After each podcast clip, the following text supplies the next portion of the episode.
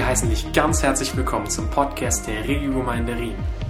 Wir freuen uns, dass du hierher gefunden hast und wünschen dir viel Gewinn beim Zuhören. In dieser aktuellen Predigtserie, die wir begonnen haben vor einigen Wochen, die haben wir genannt The Pleasures of God. Also das, was Gott begeistert, das ist sein Wohlgefallen, das, woran er Wohlgefallen hat, was sein Herz bewegt, ist eine Entdeckungsreise zum Herzen Gottes. Und es geht in dieser Serie darum, Gott besser kennenzulernen, weil ich in der Überzeugung bin, seitdem ich ihn kennengelernt habe, äh, ist es nicht irgendwie mal so ein kurzer Handshake und jetzt, äh, jetzt kenne ich ihn halt, sondern Gott äh, werden wir in Ewigkeit entdecken und kennenlernen. Und es gibt nichts Besseres, was uns passieren kann als Menschen, als diesem Gott zu begegnen. Und wir wollen herausfinden, was ihn selbst begeistert, was sein Herz bewegt, was sind seine Leidenschaften.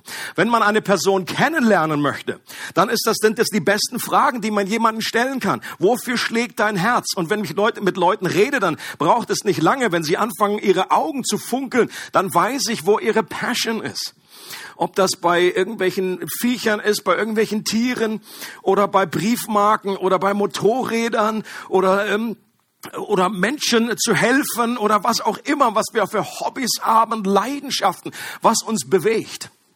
Und bei Gott ist das nicht anders. Wenn wir ihn kennenlernen wollen, herauszufinden, was, wofür schlägt Gottes Herz?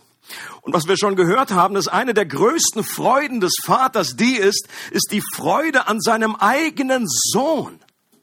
In den Evangelien heißt es, als Jesus getauft wurde oder auch später, als er auf diesem Berg war und er umgestaltet wurde, er angefangen hat zu, zu beamen von innen, da sagt der Vater vom Himmel, dies ist mein geliebter Sohn, an dem ich wohlgefallen habe. That's my pleasure.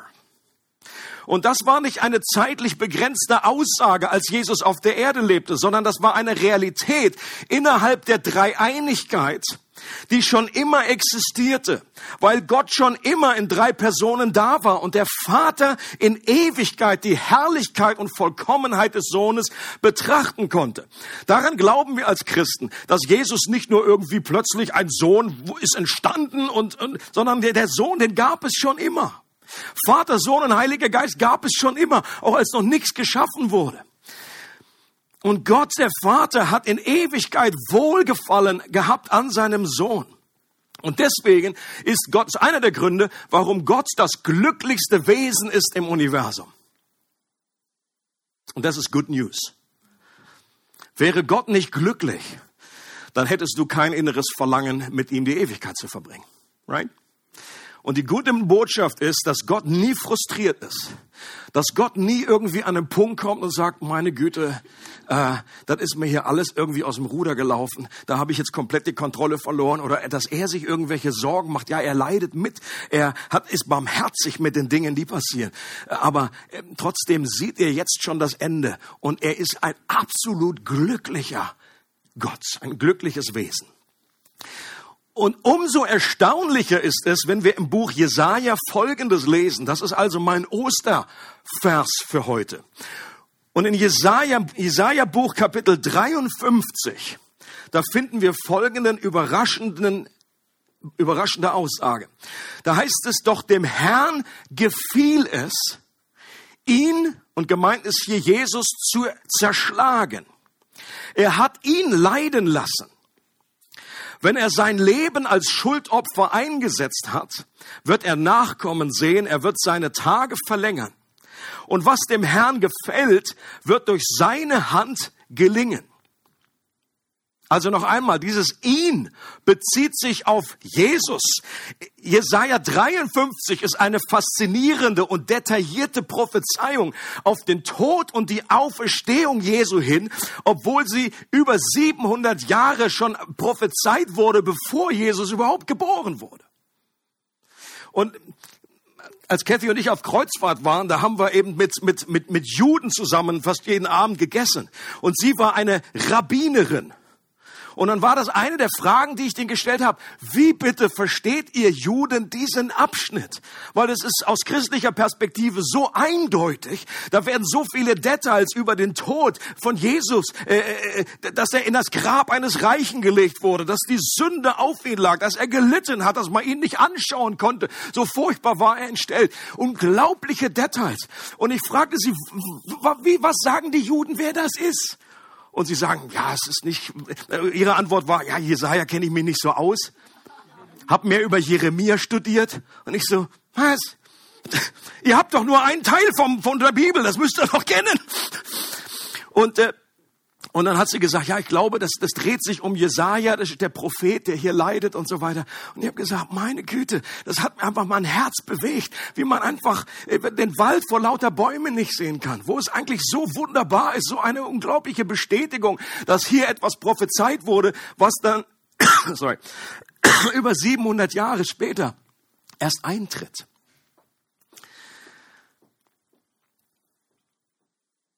An dieser Stelle und an anderen Stellen im Neuen Testament wird behauptet, dass es letztendlich Gott selbst war, der Jesus getötet hat. Vielleicht ist das ein neuer Gedanke für dich. Dass Jesus starb, war kein tragischer Justizirrtum. Ich habe erst gestern Abend noch ein bisschen einfach im Fernsehen Dinge, äh, äh, war irgendwie die letzten Tage äh, von Jesus und so weiter. Und da wird dann eben unter anderem wird dann berichtet, ja, Jesus und das lief ja alles furchtbar schief. Was für ein furchtbarer Justizirrtum, das hätte ja gar nicht passieren sollen und so weiter.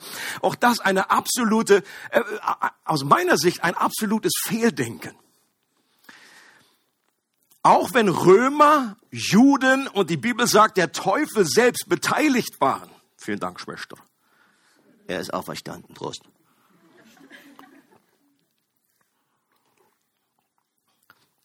Auch wenn natürlich andere Gruppierungen, Menschen daran beteiligt waren, so war es doch letztendlich der Plan Gottes, dass Jesus sterben sollte.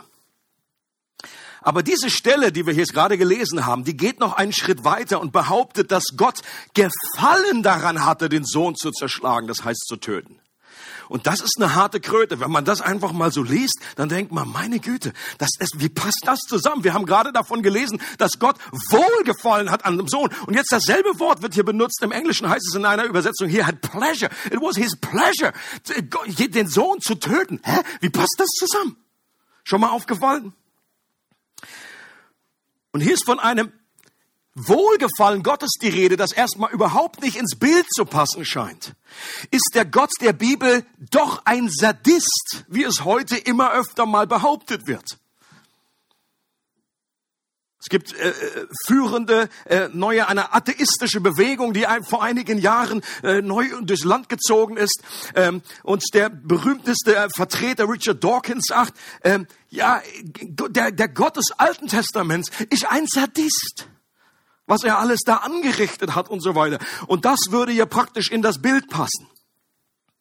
Oder ist Gott Jemand anders hat es ausgedrückt, ein christlicher Theologe hat Folgendes ausgedrückt, dass die Kreuzigung und all das ist ein, hier wird ein, ein Bild porträtiert von einem Gott, der ein kosmischer Kinderschänder ist.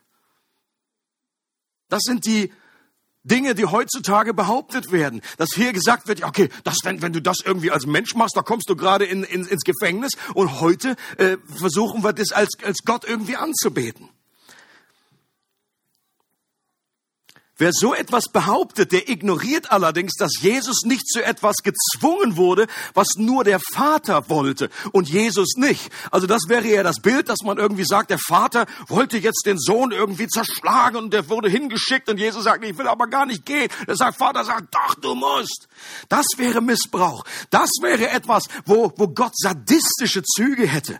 Aber lesen wir mal, was Jesus selber sagt in Johannes 10. Da sagt Jesus, der Vater liebt mich, weil ich mein Leben hergebe.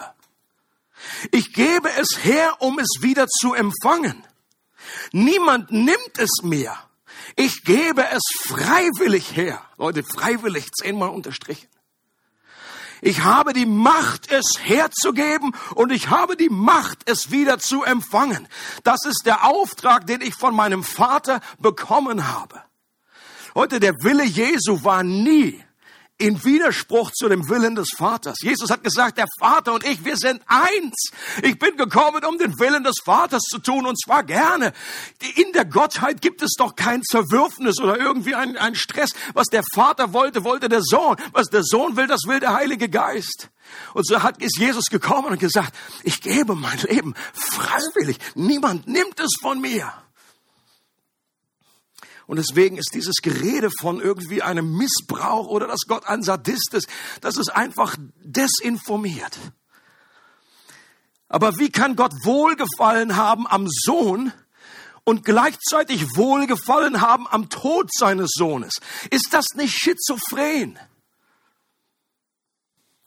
Und hinter diesem scheinbaren Widerspruch steckt, ein noch tieferes Dilemma, dass Gott absolut gerecht ist und gleichzeitig Menschen liebt, die ungerecht sind. Dass Gott seine Ehre und seine Herrlichkeit liebt und gleichzeitig Menschen liebt, die diese Herrlichkeit und diese Ehre mit Füßen treten. Und das ist ein Dilemma, was in der Bibel aufgezeigt wird. Und ich würde behaupten, wenn wir dieses Dilemma nicht richtig erfasst haben, nicht richtig verstehen, dann haben wir den Kern des Evangeliums auch noch nicht richtig gecheckt und verstanden. Das Dilemma kommt hier durch folgende beide Bibelstellen auch noch besser zum Ausdruck. In Sprüche 17, Vers 15 heißt es, Gott verabscheut es, wenn der Schuldige für unschuldig erklärt wird. Sprüche 17, Vers 15. Gott verabscheut es, wenn ein Schuldiger für unschuldig erklärt wird. Was wir aber in der frohen Botschaft im Neuen Testament lesen, ist genau das. In Römer 4 heißt es, dass Gott ein Gott ist, der uns trotz all unserer Gottlosigkeit für gerecht erklärt. So, jetzt bring das mal bitte zusammen. Wie ist das möglich, dass das beides gleichzeitig äh, passt? Wie ist das möglich? Wie kann dieses Dilemma aufgelöst werden? Wie ist es möglich, dass es einerseits ein Gräuel ist für Gott, wenn ein Unschuldiger, äh, wenn ein Schuldiger unschuldig erklärt wird? Und das Evangelium sagt genau das. Wir sind schuldig in unserer Feindschaft Gott gegenüber. Hat Gott uns, ist er für uns gestorben, hat er uns erlöst. Dass er uns als unschuldig erklärt. Und wir haben in den eine von den letzten Predigten auch schon gehört, dass Gott souverän ist, dass er tut, was ihm wohlgefällt, dass Gott allmächtig ist und dass er im Grunde alles tun kann. Aber ich habe dabei auch erwähnt, dass Gott einige Dinge nicht tun kann. Zum Beispiel etwas, was seinem eigenen Wesen widerspricht. Gott kann nicht lügen. Warum? Weil er die Wahrheit ist. Es ist unmöglich für Gott zu lügen. Oder, was kann er noch nicht? Gott kann auch nichts kreieren, was an sich ein Unsinn ist. Das ist so dieses typische Bild von eben, kann, kann Gott einen Stein schaffen, der so groß ist, dass er selber nicht tragen kann. Das geht genau in diese Richtung. Das ist ein Unsinn. Das ist ein, ein Nicht-Ding. Gott kann nicht ein Nicht-Ding schaffen. Er kann, Gott kann auch keinen, äh, äh, keinen eckigen Kreis schaffen. Ein Kreis ist per Definition rund. Auch Gott kann den nicht eckig machen. Das ist kein Kreis mehr. Und was Gott auch nicht tun kann, ist, dass er alle fünfe Grade sein lässt, wie wir so schön sagen im deutschen Sprachgebrauch. Was, was meine ich damit? Das heißt, dass Gott nicht einfach ein Auge zudrücken und Schuld unter einen himmlischen Teppich fegen könnte. Der Gott, der am Anfang gesagt hat, es werde Licht, das war möglich. Gott konnte etwas schaffen durch einen Big Bang. Sehr wahrscheinlich konnte Gott aus nicht aus nicht existierender Materie, Materie schaffen. Er hat etwas in die Existenz gesprochen, das war möglich. Aber der Gott, der gesagt hat, es werde Licht, konnte nicht sagen, es werde Vergebung. Und einfach so erklären und einfach so pff, einfach weggewischt, einfach vergeben. Auch das war für Gott nicht möglich. Er konnte Schuld nicht einfach wegwischen, ungeschehen machen, ohne dabei seine eigene Gerechtigkeit aufs Spiel zu setzen. Deswegen, das ist das göttliche Dilemma. Und ich hoffe, ihr könnt es nachempfinden, nachvollziehen, wie Gott einen Ausweg finden musste, um zu sagen, wie kann ich Menschen, die ich liebe, retten, wieder gerecht erklären, obwohl sie schuldig sind, ohne dass ich meine eigene Gerechtigkeit dabei aufs Spiel setze. Hätte, hätte Gott das gemacht, dann hätte Gott aufgehört, Gott zu sein. Ein Richter, der einfach so, nur weil er jetzt vielleicht einfach die Person kennt, die sind zusammen in die Schule gegangen und dann einfach, obwohl das Gesetz sagt, es braucht eine Strafe, der einfach so die Strafe in einer Art und Weise erlässt, die unfair ist, die ungerecht ist. Das kann nicht machen. Da kann er seinen, kann er seinen Job einpacken. Es gab nur einen Weg, um einen Ungerechten für gerecht zu erklären. Und das Zauberwort an der Stelle heißt Stellvertretung. Stellvertretung. Was ist damit gemeint? Dieses Prinzip kommt in einer Begebenheit um das Ostergeschehen besonders anschaulich zum Ausdruck. Jesus war verhaftet worden. Doch Pilatus hielt ihn für unschuldig, was er ja auch war und er wollte ihn freilassen und doch gab es einen immensen Druck von Seiten der Juden, ihn zu kreuzigen. Es wird so gut nachvollzogen, wenn man die Story liest, dann kommt man, bekommt man mit, was auch dieser Pilatus, wie der zwischen zwei Stühlen saß. Unglaublich. Seine Frau kommt noch zu ihm und sagt, lass bloß die Finger weg von diesem Jesus. Ich habe von ihm geträumt. Und sie wusste ganz genau, das ist, das, das ist nicht gut, dass du diesen, diesen heiligen Mann anrührst. Der ist unschuldig. Don't do it. Und Pilatus selber wollte immer wieder, hat gesagt, obwohl Pilatus in der Geschichte, aus biblischen Geschichte wissen wir, dass das war kein Softie, das war nicht so eine Marionette, das war ein unglaublich brutaler Typ, der sonst nicht zweimal äh, nachgedacht hat, irgendwie jemanden umzubringen, äh, wenn es gerade nötig war. Aber in dem Fall äh, hat er jetzt auch nicht die, die, den Sinn dahinter gesehen, jemanden zu kreuzigen, jemanden umzubringen, der jetzt überhaupt aus seiner Sicht überhaupt nichts getan hat. Aus seiner Sicht war Jesus unschuldig. Aber irgendwann wurde der Druck auch der, der, der Juden, der Massen damals so stark, dass sie gesagt haben, wenn du ihn freilässt, dann bist du kein Freund mehr des Kaisers. Und das war eine, eine Wunde in seinem, in seinem Leben. Weil damals war es so, wenn du nicht mehr der Freund des Kaisers bist und jemanden, der jetzt behauptet, König zu sein, und er, er konnte es natürlich nur politisch verstehen, dass er dann denkt, oh meine Güte, wenn ich jetzt da in Ungnade falle dem Kaiser gegenüber, davor hat er Angst. Das wollte er nicht. Und das war das, was irgendwie der, ihn dazu veranlasst hat.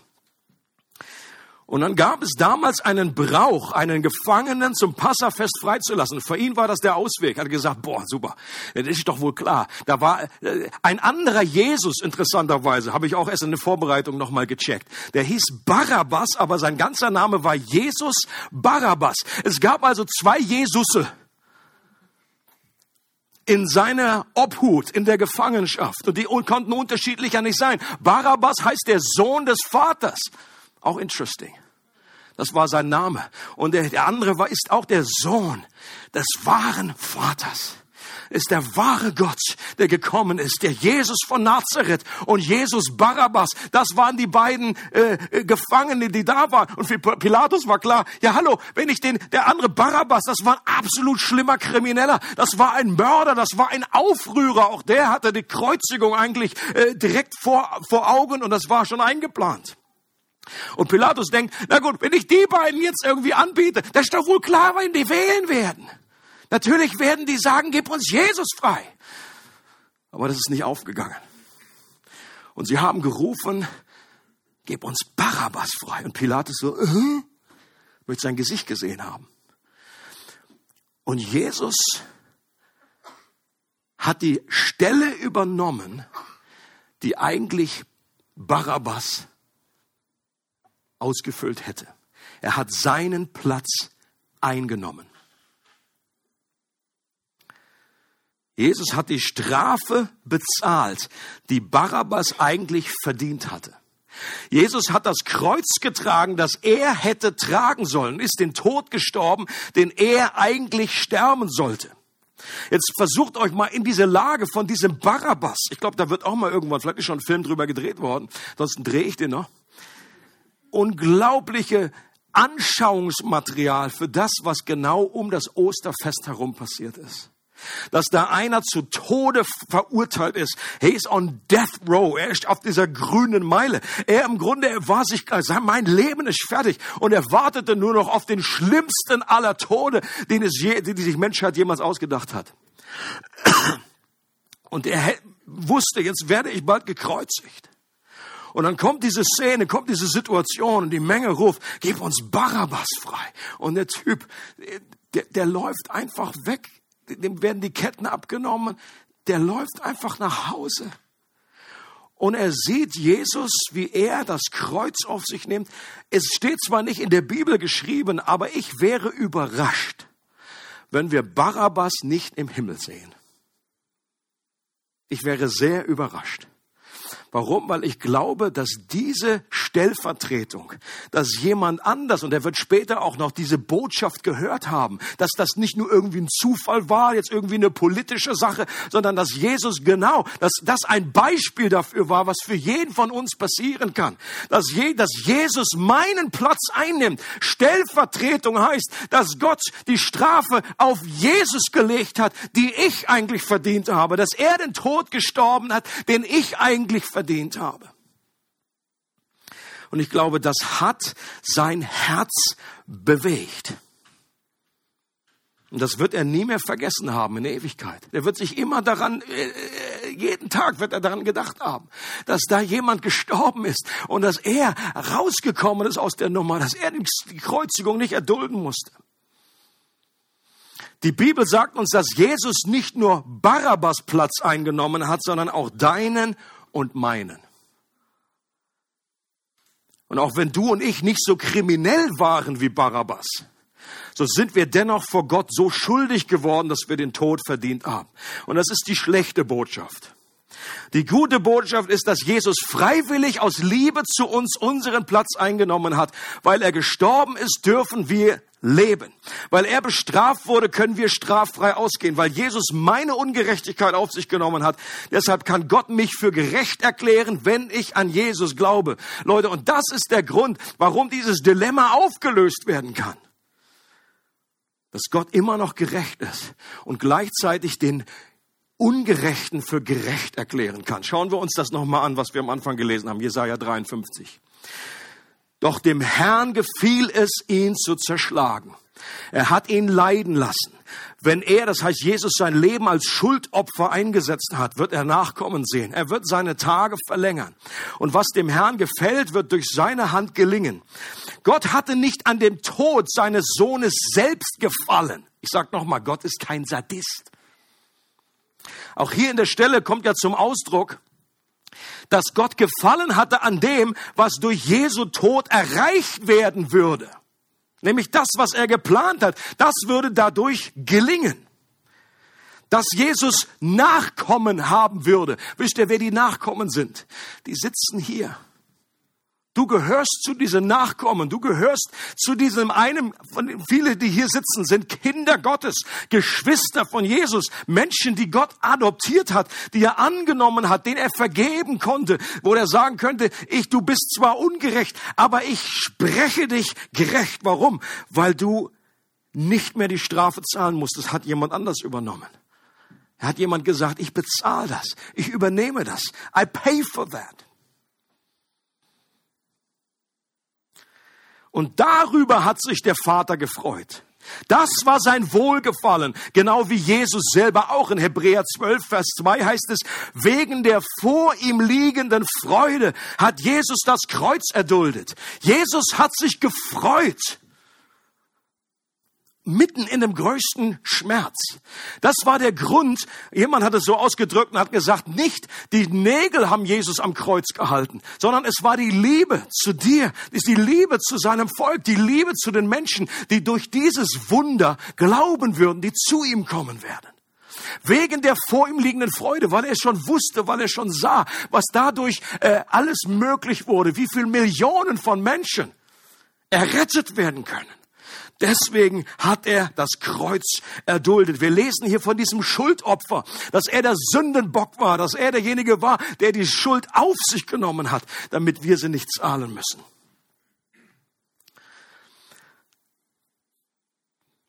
Spurgeon hat gesagt, meine ganze Theologie kann in vier Worten zusammengefasst werden. Jesus starb für mich.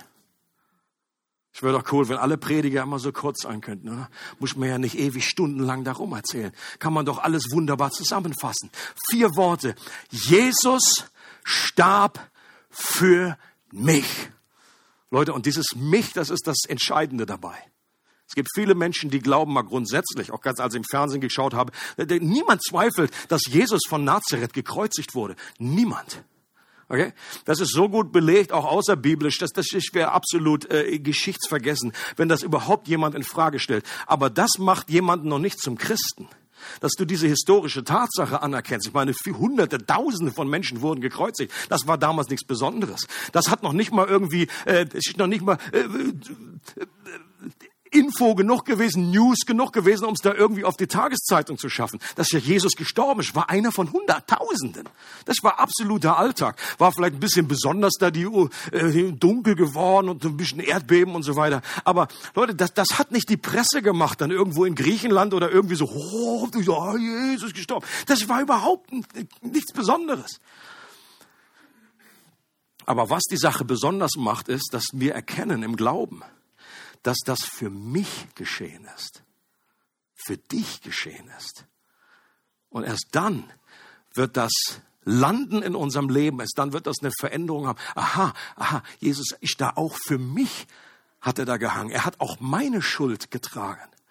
Und deswegen kann ich frei ausgehen. Ich bin wie dieser Barabbas. Ich kann nach Hause gehen. Ich bin frei. Und hier in diesem Vers wird auch schon, gibt's schon einen Hinweis darauf, auf die Auferstehung. Er wird seine Tage verlängern ist schon in Jesaja ein Hinweis, dass Jesus wieder auferstehen wird. Er wird seine Tage verlängern. Das heißt, es ist da nicht zu Ende, sondern es geht da noch weiter. Für die ersten Christen war die Auferstehung der unerschütterliche Beweis, dass Jesus als Erlöser nicht etwa gescheitert ist, sondern dass seine Rettungsaktion erfolgreich war und er tatsächlich der siegreiche König ist, der Sünde und Tod überwunden hat. Das war wieder Siegel, der Stempel auf dem, jawohl, als Jesus ausgerufen hat, es ist finished, es ist vollbracht, ich habe bezahlt, dann ist, dann kann man das ja einfach so ausrufen und sagen, ja, pff, mal gucken, keine Ahnung. Aber wenn Jesus wirklich aufersteht, dann heißt es, er hat den Tod überwunden. Er hat wirklich alles bezahlt, was noch ins, uns in diesem Griff des Feindes gehalten hat. Er hat die Schuld wirklich beglichen, damit wir frei sein können und dass der Tod ein für alle Mal überwunden ist. Und die Auferstehung war die göttliche Beglaubigung, dass Jesus durch seinen Tod das Problem der Schuld aus der Welt geschafft hat. Ähm, für das Christentum ist die Auferstehung keine Lehre unter vielen. Ohne Glaube an die Auferstehung gäbe es gar kein Christentum. Es gäbe keine christliche Kirche. Die Jesusbewegung wäre mit seiner Hinrichtung verpufft wie ein nasser Feuerwerkskörper. Der christliche Glaube steht und fällt mit der Wahrheit von der Auferstehung. Würde sie widerlegt, dann wäre das Christentum erledigt. Und die gute Botschaft ist die, die Auferstehung zu widerlegen, ist gar nicht so einfach. Aus meiner Sicht, ich würde behaupten, es ist unmöglich. Warum? Weil es sowieso passiert ist. Aber selbst wenn du dir noch so viel Mühe machst, es haben schon viele, viele schlaue Köpfe, haben sich schon rangesetzt und haben versucht, die Auferstehung zu widerlegen. Leute, und es reicht nicht, wenn einfach nur, wenn man nur sagt, ja, ich glaube da einfach nicht dran. Ja, das reicht nicht. Es, die Fakten sind ja da, das wurde damals jedenfalls rumerzählt und du musst zumindest eine plausible Erklärung haben, wie das damals abgelaufen ist. Einfach nur Kopf in den Sand zu stecken und sagen, da glaube ich nicht, das reicht nicht aus. Hast du eine, wenn du da nicht dran glaubst, hast du eine plausible Erklärung, Warum? Es gibt folgende drei zentrale äh, Indizien, die man zumindest argumentativ überwinden muss. Ist das erste ist das leere Grab. Wie, wie kann das sein, dass das, das behauptet wurde, dass das Grab ist leer? Das war ja nicht weit weg. Okay, Jerusalem ist jetzt nicht Chicago, ist jetzt nicht New York, wo du irgendwie drei Tage gehen musst, um von A nach B zu kommen. Das ist recht, wer schon mal in Israel war, Jerusalem, da kannst du mal locker von A nach B laufen. Wenn die ersten Jünger behauptet haben, verkündigt haben, Jesus ist auferstanden, an Pfingsten spätestens, dann hätte nur einer hingehen müssen und sagen, äh, ihm mal eben, äh, ich habe ihn gerade noch gesehen, der liegt noch da drin. Dann wäre, dann, das, das ist stumpf einen Prediger. Ja, wenn einer verkündet, er ist auferstanden und dann bringen sie da hinten den Leichnam rein. Das, das passt nicht gut zusammen. Den hat aber niemand hervorbringen können. Niemand hat den Leichnam gefunden. Das ist mal eine gewisse Herausforderung. Das leere Grab. Und die Feinde Jesu, die hätten dem bestimmt nicht geklaut. Das war ja gerade das, was sie verhindern wollten. Die wussten schon vorher, es heißt von den, von den Juden, von, den, von der Hohepriester, die hatten schon vorher äh, gehört, dass das irgendwie so ein Gerücht entsteht, dass Jesus auferstehen. Interessanterweise haben die mehr geglaubt als die Nachfolger. Die haben zumindest das Gerücht, äh, haben sie zumindest wahrgenommen, haben gesagt, okay, dass das jetzt bloß nicht, dass die jetzt nicht den klauen und hinterher sagen, er ist auferstanden. Deswegen haben sie den Stein irgendwie versiegelt, haben da eine Wachen dran gemacht. Also sie haben alles getan, um das zu verhindern. Da hätten sie wohl nicht selber geklaut. Und es ist doch interessant. Ähm, der zweite Punkt sind die Augenzeugen. Die Augenzeugen. Hier sind Leute, die haben Jesus nach der Auferstehung gesehen. Nun kann man sagen, okay, die waren alle irgendwie ein bisschen leichtgläubig oder die waren alle ein bisschen äh, überspannt oder es war irgendwie eine Massenhalluzination, was auch immer. Äh, das ist schlechterdings möglich, jemand, ein Celsus aus dem ersten, äh, zweiten Jahrhundert, hat gesagt zum Beispiel, ja, ein ganz klarer Beweis dafür, dass das hier alles erstunken und erlogen ist, ist die Tatsache, dass das Frauen waren, die hier als äh, angeführt wurden. Das war sein Argument, weil in der damaligen Zeit, in der Antike, die Frau einfach kein äh, Gewicht hatte von ihren Aussagen. Die galten als hysterisch, die galten irgendwie als durchgeknallt.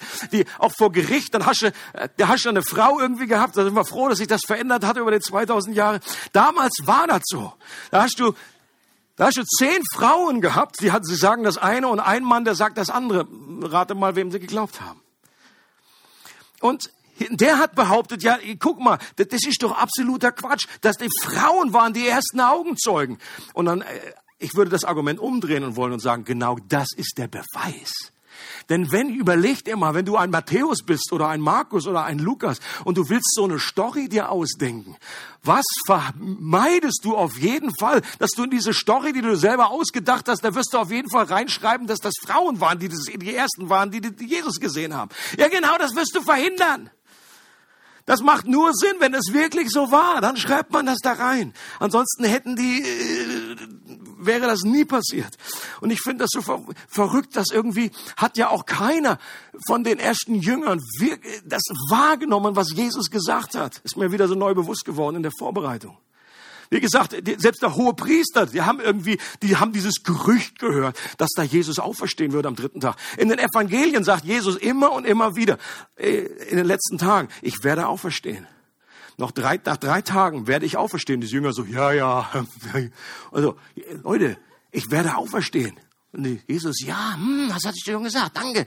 Super, Halleluja. Preis dem Herrn. Tolle Information wir denken ja immer, der, der, der ungläubige Thomas, da tun wir immer so, als wäre das irgendwie der Einzige gewesen, der gezweifelt hat. Niemand von denen, von der ganzen Meute, nicht einer ist auf den Gedanken gekommen. Ich meine, man hätte ja das zumindest einer. Ah, der erste Tag vorbei, der zweite Tag und ich stehe auf. Heute ist der dritte Tag. Hm, der dritte Tag. Das kommt mir bekannt vor. Vielleicht gehe ich mal zum Grab. Kann ja nicht schaden. Niemand. Leute behaupten, dass die früher, die waren ja alle so leichtgläubig. Das ist ein anderes Argument. Heute, wir sind aufgeklärt, wir sind vernünftig, wir haben Wissenschaft, wir sind, ja, wir sind äh, irgendwie kritisch. Die damals, die waren total leichtgläubig, die haben alles geglaubt. Ja, von wegen. Die Bibel behauptet genau das Gegenteil. Sie haben alle nichts geglaubt. Weil für einen Griechen gab es die Auferstehung nicht. Das wie war nicht denkbar, war, das war nicht die Erlösung, dass man einen neuen Körper bekommt. Das war das Letzte, was der Grieche will. Die Auferstehung heißt, man will, man will frei werden von dem Körper. Das hat ein Grieche, hat das in dieser Kultur, hat das überhaupt nicht Sinn gemacht. Und auch für einen Juden, die glaubten zwar an eine, eine Auferstehung am Ende, aber sie glaubten an eine Auferstehung, wo alle gemeinsam auferstehen. Dass einer vorher alleine aufersteht und die anderen noch nicht auferstehen, das war nicht denkbar. Deswegen haben die einfach so ein Problem gehabt, die Dinge zu glauben. Interessant ist ja dann, dass der Engel sagt zu, zu, den, zu den Frauen, er gibt da noch so einen kleinen Seitenhieb, er gibt da so einen Wink mit dem Zaunpfahl. Was sucht ihr den Lebendigen bei den Toten? Er ist nicht hier, er ist auferstanden, wie er gesagt hat. Das war noch so der kleine so, from heaven with love. PS, hat er ja drüber gesprochen. Und die Frauen so, ah ja, natürlich. Und dann kommen die Frauen zurück und sagen, er ist auferstanden. Wir haben ihn gesehen. Und die so alle, ja, ja, ja, Frau, leg dich wieder hin. Nimm die Tabletten. Du weißt ja, Hysteria ist mit der Gebärmutter. Absolut Panne. Und dann heißt es sogar noch, als Jesus da war, leibhaftig, gab es eine Mischung aus, sie freuten sich und einige zweifelten. Könnt ihr euch das vorstellen? Jesus sitzt neben dir, du kannst ihn anpacken. Er isst Fisch vor dir. Einige zweifelten. Also, unbelievable. Und dritte Indiz ist ein verwandeltes Leben der Menschen. Und das zusammengenommen ist eine unglaublich überzeugende Fall dafür, dass Jesus wirklich auferstanden ist. Wie ist es zu erklären, dass die, die noch ängstlich zusammengehockt haben, vor Angst jetzt auch irgendwie verhaftet zu werden, plötzlich sich outen und in aller Öffentlichkeit im Tempel rum erzählen, Jesus ist auferstanden. Und die dann später auch ihr Leben riskieren. Ich meine, Leute, wer stirbt für eine Lüge. Wenn ich selber glaube, ich, ich habe ja gar nicht gesehen, ich mache mir das jetzt einfach, ich, ich, ich habe mir das aus den Rippen geschnitten, das ist einfach nur eine Vorstellung. Ich finde die Idee so schön, wie oft, oft, heute oft behauptet wird. Ja, das ist nicht wirklich historisch geschehen, sondern Jesus ist auferstanden in der Verkündigung der Jünger, so wird es so schön gesagt. So ein Kappes. Ich meine, wenn du dann später, fast alle der ersten Jünger sind alle, außer Johannes, sind alle als Märtyrer gestorben. Die sind alle für diesen Glauben gestorben. Da musst du noch mal ein bisschen das Feuer heiß machen. Mit irgendwie einer, irgendwie so einer Kohlenzange oder irgendwie was, was da irgendwie dir angedroht wird. Wir werden dich jetzt foltern. Du, da hätte ich sofort gesagt, du, sorry, sorry, ich, ich, darf ich es mir noch anders überlegen. Du, ich wollte einfach das glauben. Das war nicht der Fall. Das war nicht wirklich so. Nein, sie sind alle dafür gestorben. Blaise Pascal, der berühmte Mathematiker, hat gesagt, ich glaube nur den Zeugen, denen man die Kehle durchgeschnitten hat. Das sind gute Zeugen. Also muss man jetzt richtig verstehen. Also, soll, nicht, dass ich das machen will, aber äh, was er meint, einfach die Leute, die wirklich dafür ihr Leben riskiert haben, die, die so überzeugt sind, dass sie sagen, was soll ich anderes machen? Ich kann nicht anders. So war es einfach. Du kannst mich vier teilen, du kannst machen, was du willst. Äh, es war so einfach. Und den, da ist eine Glaubwürdigkeit. Andy Stanley, ein anderer Pastor aus Amerika, sagt, wenn ein Mensch seine eigene Auferstehung voraussagt und das dann auch genauso eintrifft, dann sollte ich ihm auch in allem anderen vertrauen, was er sonst noch behauptet. Ist schon cool, oder? Da gibt's niemanden, der das sonst gemacht hat. Kannst durch alle Religionen durchgehen, alle irgendwie, alle sind gestorben. Niemand hat auch nur selber behauptet, dass er irgendwie ewig leben würde. Aber Jesus war der Einzige, der gesagt hat, ich werde sterben und ich werde auferstehen. Das war Auferstehung, war Ostern mit Ansage. Und wenn das stimmt, dann macht es nur Sinn, dass wir ihm in allem glauben, was er sonst noch gesagt hat. Mit einer Aussage möchte ich da, da schließen zum Schluss, die Jesus eben auch gesagt hat. Und zwar ist das auf einer Beerdigung, war diese Aussage, und Jesus sagt, ich bin die Auferstehung und das Leben. Wer an mich glaubt, wird leben, auch wenn er stirbt. Und wer lebt und an mich glaubt, wird niemals sterben. Und dann fragt er die Maria, glaubst du das? Und das ist die entscheidende Frage, auch an dich und mich heute. Glaubst du das? Glaubst du, dass Jesus die Auferstehung ist und das Leben? Glaubst du, dass er nicht nur er selber auferstanden ist, sondern dass du, wenn du an ihn glaubst, dann so mit ihm verbunden bist, dass dasselbe, was er erlebt hat, du auch erlebt wirst und eigentlich schon in einer geistlichen Dimension erlebt hast. Und wenn du das glaubst, dann möchte ich dir zusprechen, glücklich bist du. Weil manchmal fragen wir uns ja, oh Mann, ich möchte auch gerne, ich möchte auch gerne einfach ihn so live bei mir haben. Ich möchte einfach ihn mal anfassen und auch wie Thomas dann hier, legt deinen Finger in meine Wunde, okay, darf ich auch Jesus? Und Jesus hat das in diesem einen Fall gemacht, aber er sagt eigentlich dann, du glaubst jetzt, weil du gesehen hast. Aber glücklich zu preisen sind die, die nicht sehen und doch glauben auf irgendeine geheimnisvolle Art und Weise. Ich habe selber auch noch nicht ganz gerafft, warum, warum das jetzt besser ist oder warum das glücklicher ist. Offenbar ist es eben kein not a big thing, irgendwie etwas direkt vor Augen zu haben und jetzt, oh, ich glaube an dich. Aber wenn wir einfach das in einer geistlichen Dimension mit den Augen des Herzens, dann wissen wir, dass Gott dieses Wunder getan hat. Denn das kannst du selber nicht erschaffen. Dieser Glaube ist ein Geschenk von Gott. Und vielleicht sitzt du hier heute und hast das bisher, siehst einfach nur einen kleinen Vorhang oder hast das jetzt in einer neuen Art und Weise gehört und da ist Licht in dein Herz gefallen, dass du sagst, eine kleine Pflanze des Glaubens, die aufgewachsen ist. Und dann ist das ein Geschenk von Gott. Gott gibt Glauben in unsere Herzen hinein. Und ich möchte, dass jeder, der hier sitzt und jeder auch von unseren Verwandten, von unseren äh, Arbeitskollegen, wir sind aufgefordert, Menschen diese gute Botschaft weiterzugeben. Unser Auftrag ist es, Menschen zu sagen, hey, dieser Gott ist auferstanden. Er lebt. Er ist real. Er ist jetzt da draußen. Er ist auf dem Thron des Universums. Er herrscht. Er ist nicht tot, sondern er lebt. Denn solange du keine Gewissheit darüber hast, ob Jesus tatsächlich auferstanden ist oder nicht, gibt es in deinem Leben keine wichtigere Frage, der du auf den Grund gehen könntest.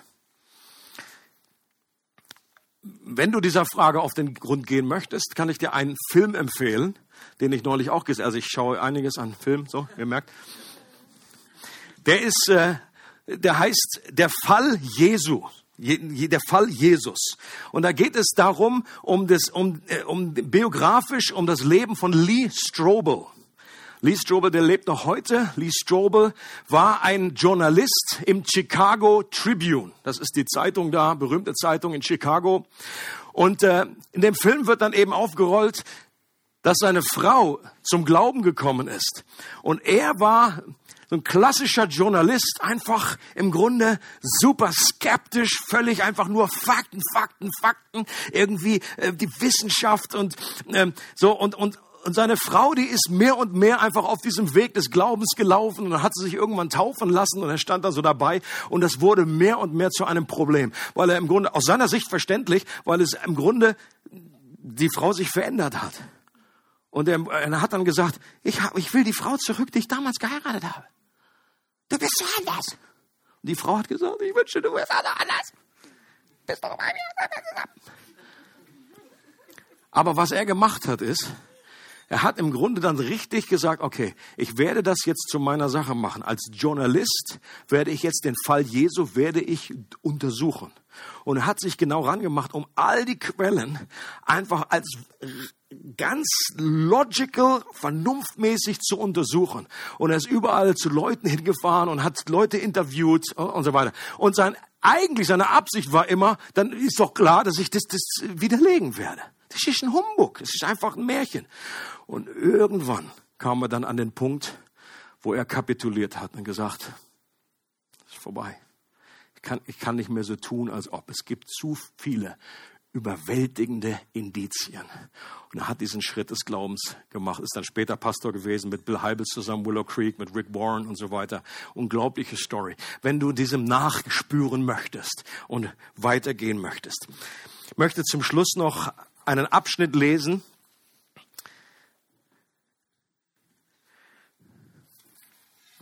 Oder wisst ihr was, sparen wir uns.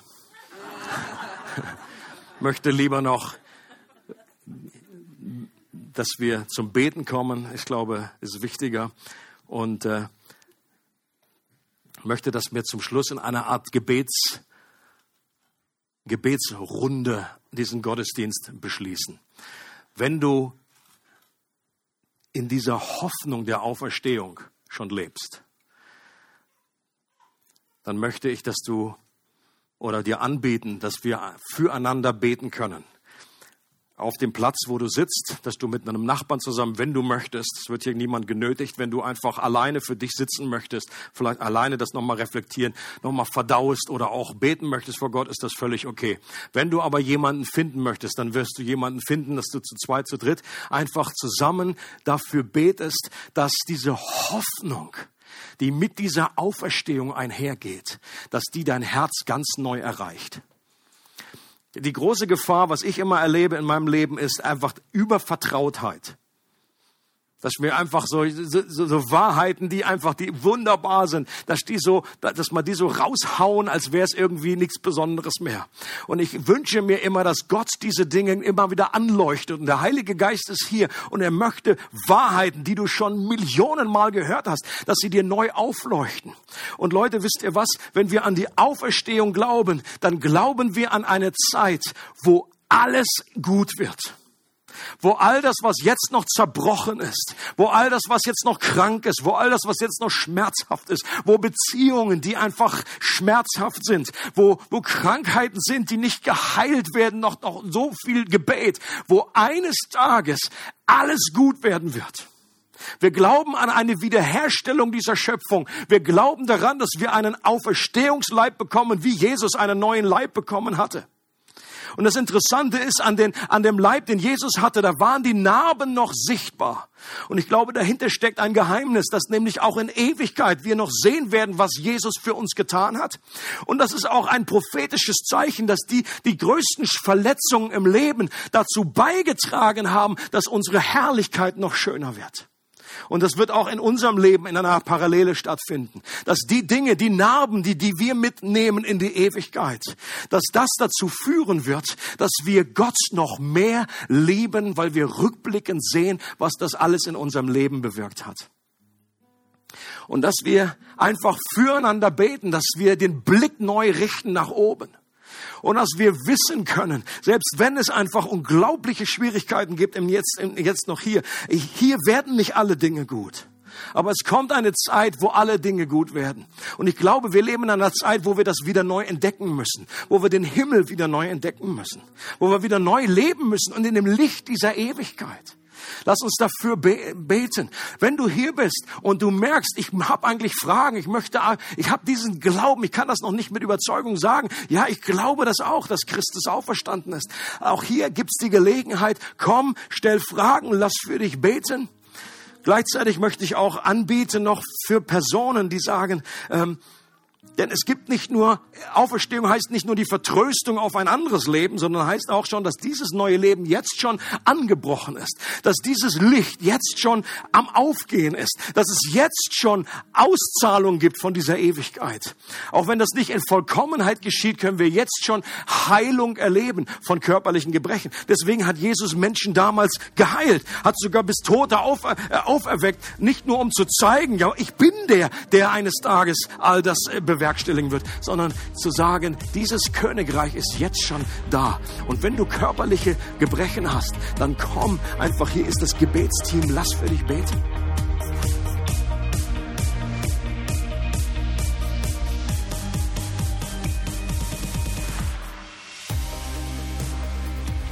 Wir hoffen, die Predigt hat dich inspiriert. Für weitere Informationen über unsere Gemeinde besuche unsere Webseite www.regelgemeinde.ch.